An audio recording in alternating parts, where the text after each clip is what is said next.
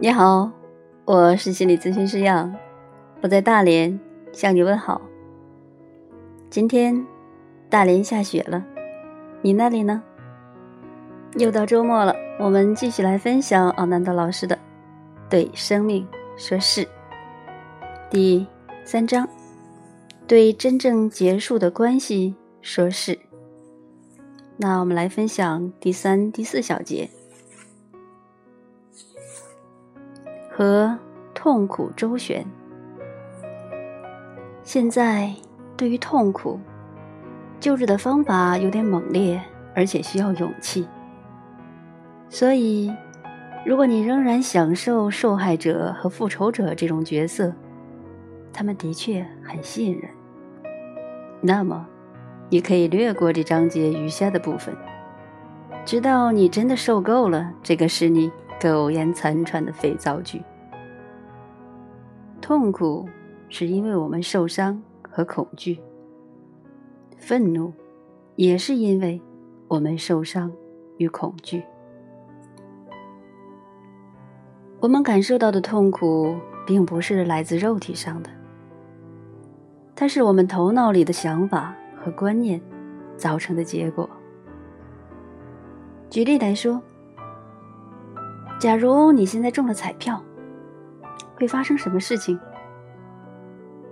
这思想在你身上引起了一个实时的反应：喜悦和欢腾。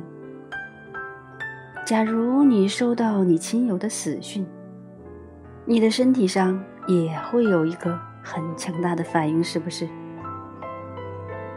我们肉体上的感觉，反映了我们头脑里当前的想法。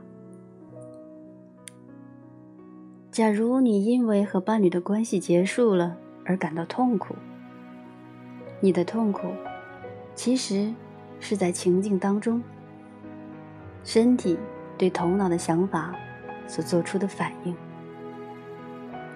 而你的想法仅是你个人对状况的独有诠释。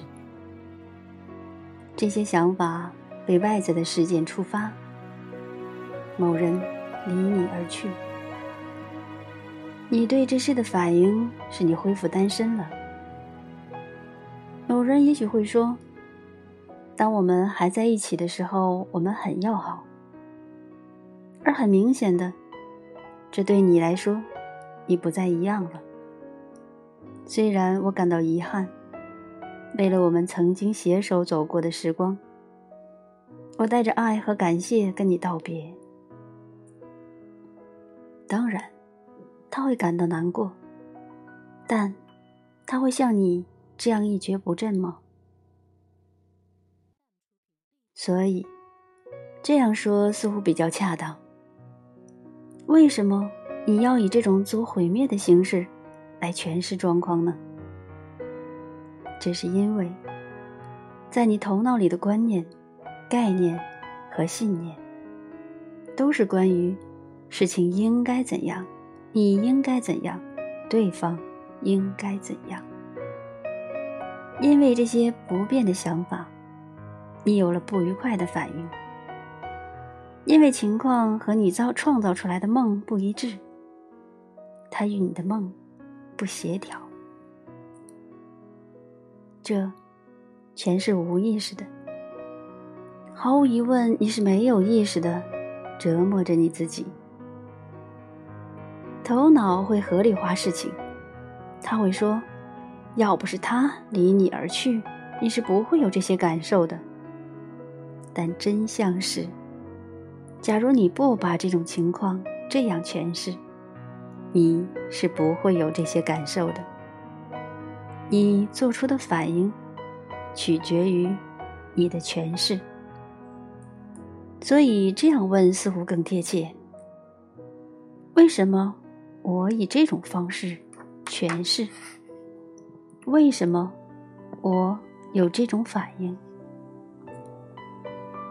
是自我和个性的哪部分受到伤害和惊吓？那部分是不是无意识的这样说？我是一个失败者。假如我不能保住我的伴侣，或者那部分会说。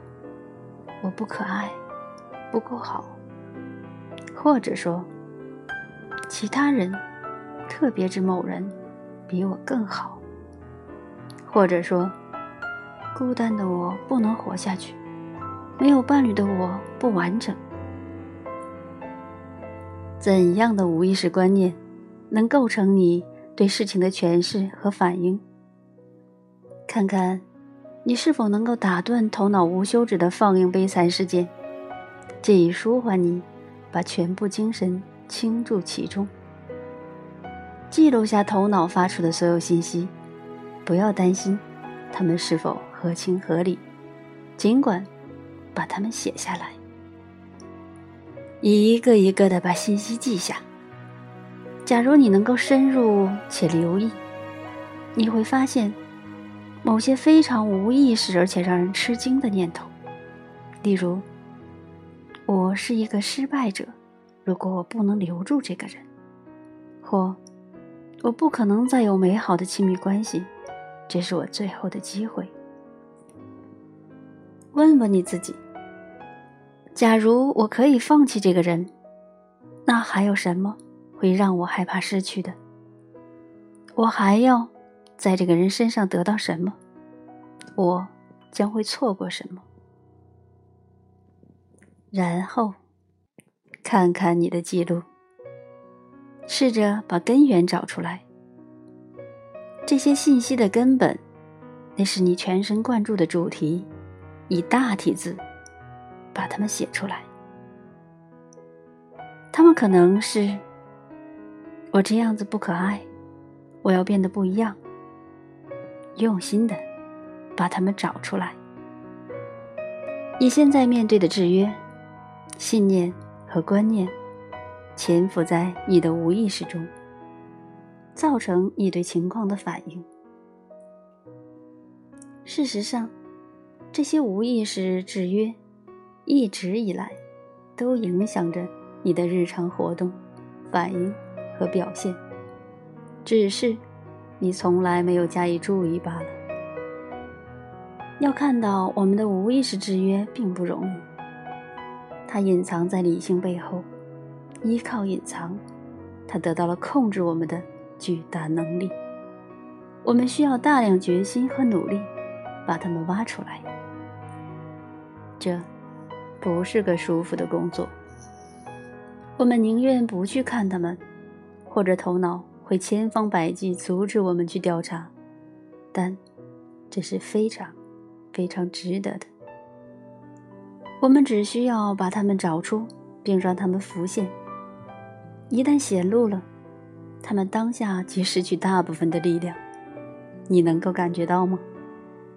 所以，无论你发现什么，都应该因为这一发现而庆贺。下一节，对引起你痛苦的深层信念提出疑问，开始问你自己：那是真实的吗？那真的是我的个人经验吗？还是一些我携带着的观念？我难道从来没经历过相反的状况吗？真的没有人了解你吗？没有人能让你感觉从容或者开怀吗？没有人可以让你信任吗？还是你从来都不相信人与人之间的信任？你是这样吗？难道从来没有人跟你说过爱你吗？你真的确信这世上会有任何人让你永永远远不愿意放弃，即使你们的关系？出现重大危机，单独一个人真比不上身边拥有一个伴侣那么的快乐和安然吗？试问，真正过得快乐和满足的伴侣，你知道多少呢？你会看不起单身的人吗？那别人又怎么会看不起你呢？确保你有认真的审视这些你发现的。无意识念头。接着，问问自己：假如我恢复独身，会有什么坏事发生在我身上呢？非常明确的，让头脑想出所有的理由，合理或不合理的，并把它们全写下来。再一次仔细的审视你列出的单子，并且找出让你恐惧的主要原因，它们到底是什么？撇除所有报复、受害和恐惧的头脑所造成的乌云浓雾，花时间集中在真正有可能发生的事上，然后想想，你能够撑过这些吗？你知道其他人撑过类似事件的经验吗？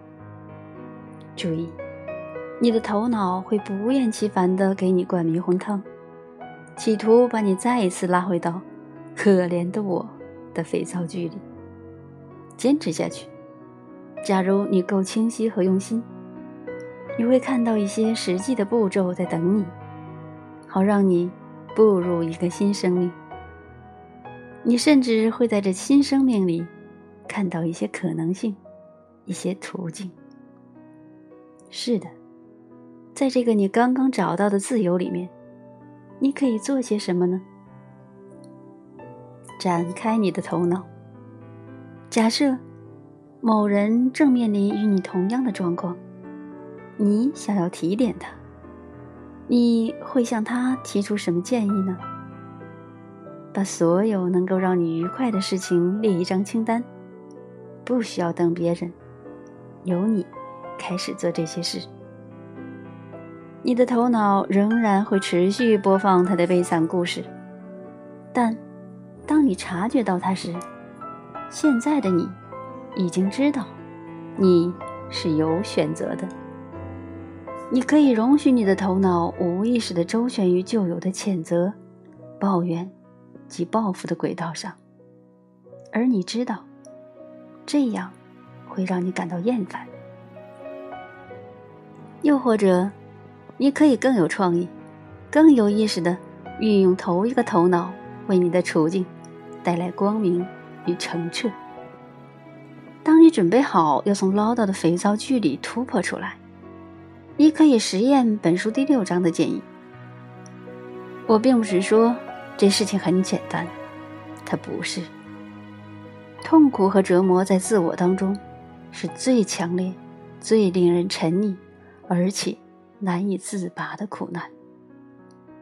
你有没有注意到，每当你遭受痛苦和不快乐的时候，你对你自己的感觉，相较于任何时候，都来得更敏感、更强烈。这个时候的你，更加接近你自己。